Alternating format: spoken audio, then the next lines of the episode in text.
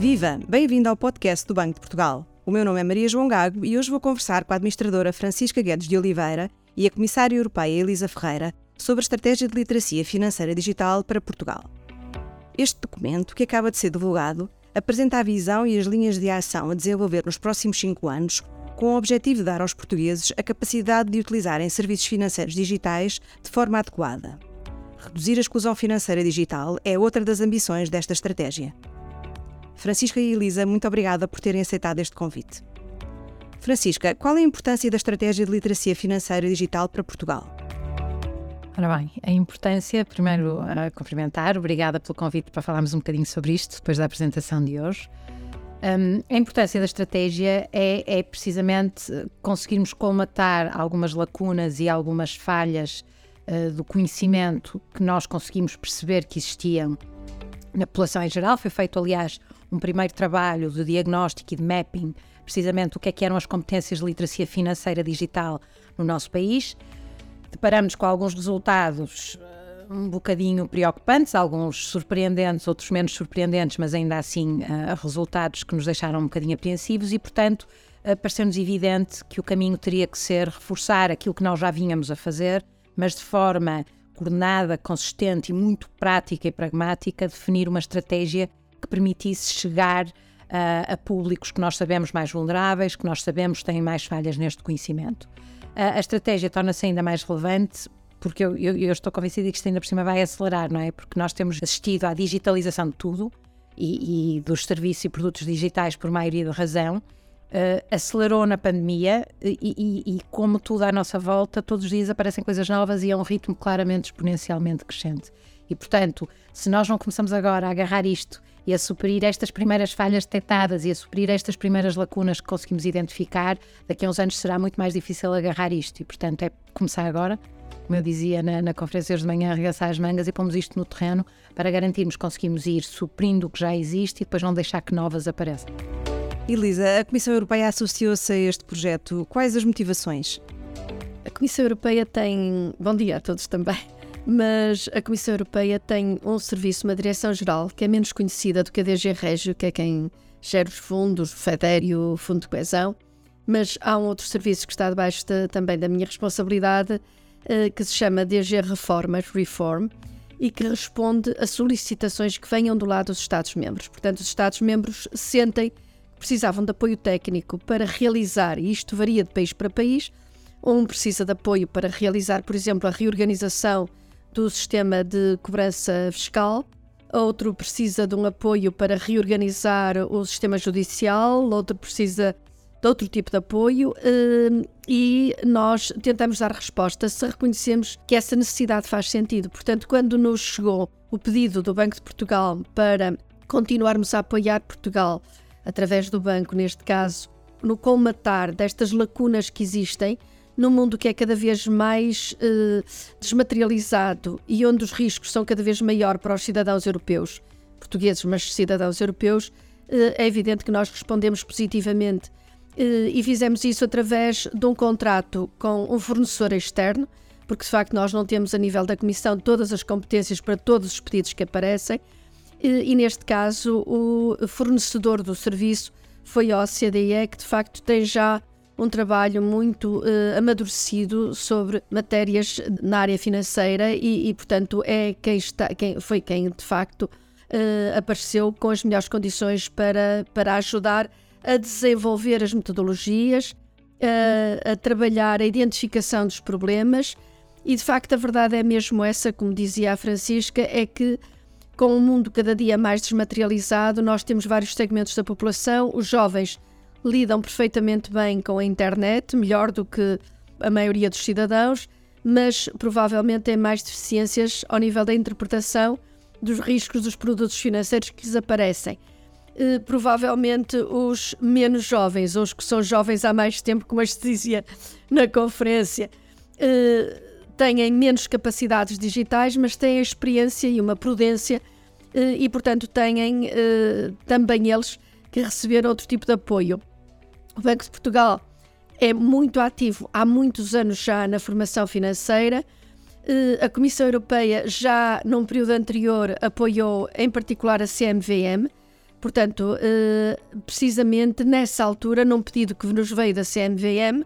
que procurava informar, dar informação a quem quisesse apostar na Bolsa de Valores. Portanto, isto na sequência da, de um certo receio que depois de alguns problemas que nós todos conhecemos na, no sistema financeiro, os investidores sentiam relativamente, sobretudo pequenos investidores. E, portanto, esta é já uma segunda fase, neste caso, de apoio ao Banco de Portugal. Francisca, quais as principais linhas de atuação da estratégia nos próximos cinco anos?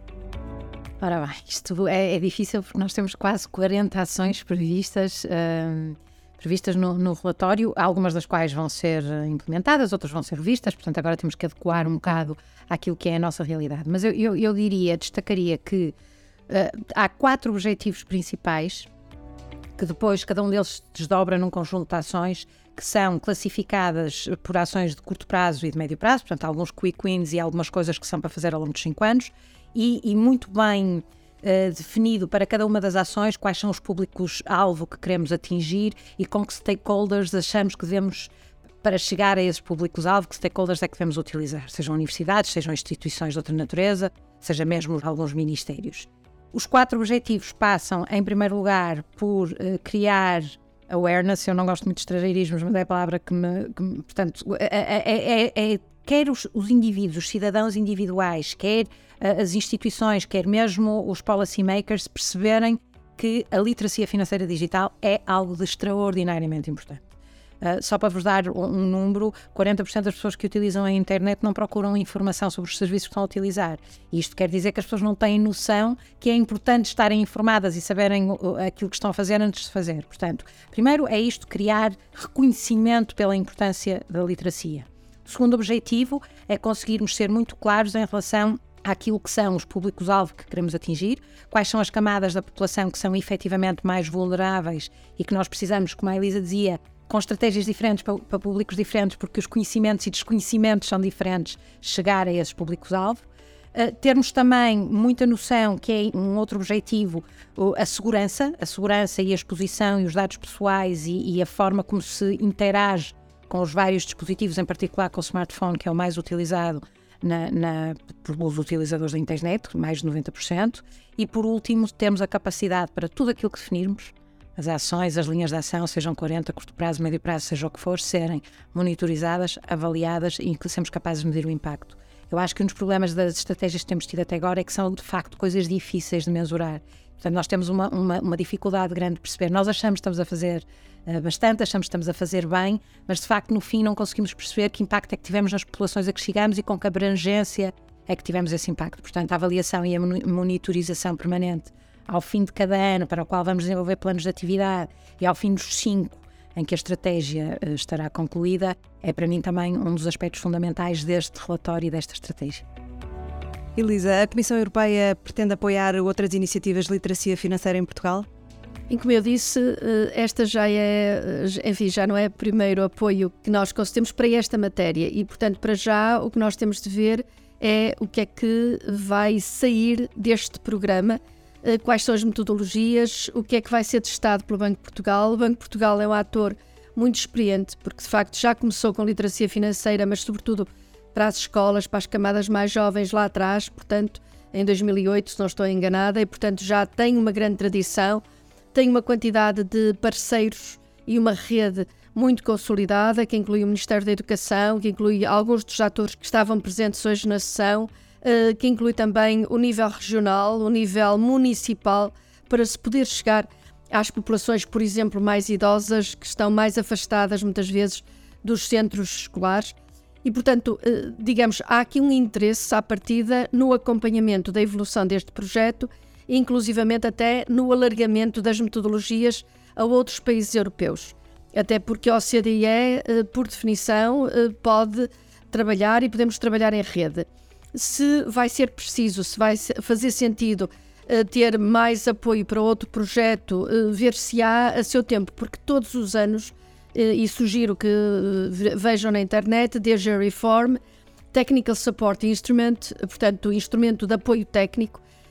todos os anos há uma consulta a toda a Europa perguntando quais são as áreas em que de facto se considera que vale a pena e que é preciso dar apoio. E, portanto, nós vamos todos uh, aprender uns com os outros. Posso dizer que há outras áreas também do setor financeiro uh, que alguns países estão a explorar, por exemplo, a utilização da inteligência artificial em supervisão bancária, foi um projeto que foi apoiado.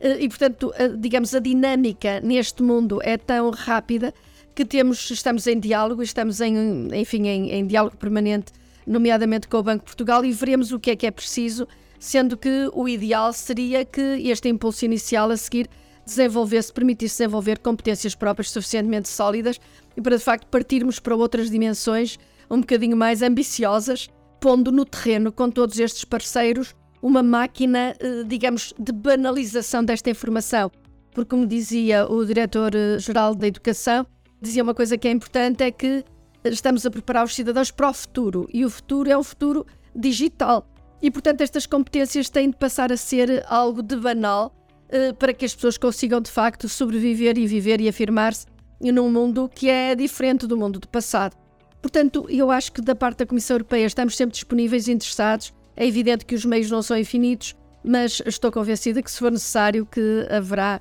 condições para continuar ou aprofundar ou alargar este projetos deste tipo, porque eles são importantes para toda a Europa.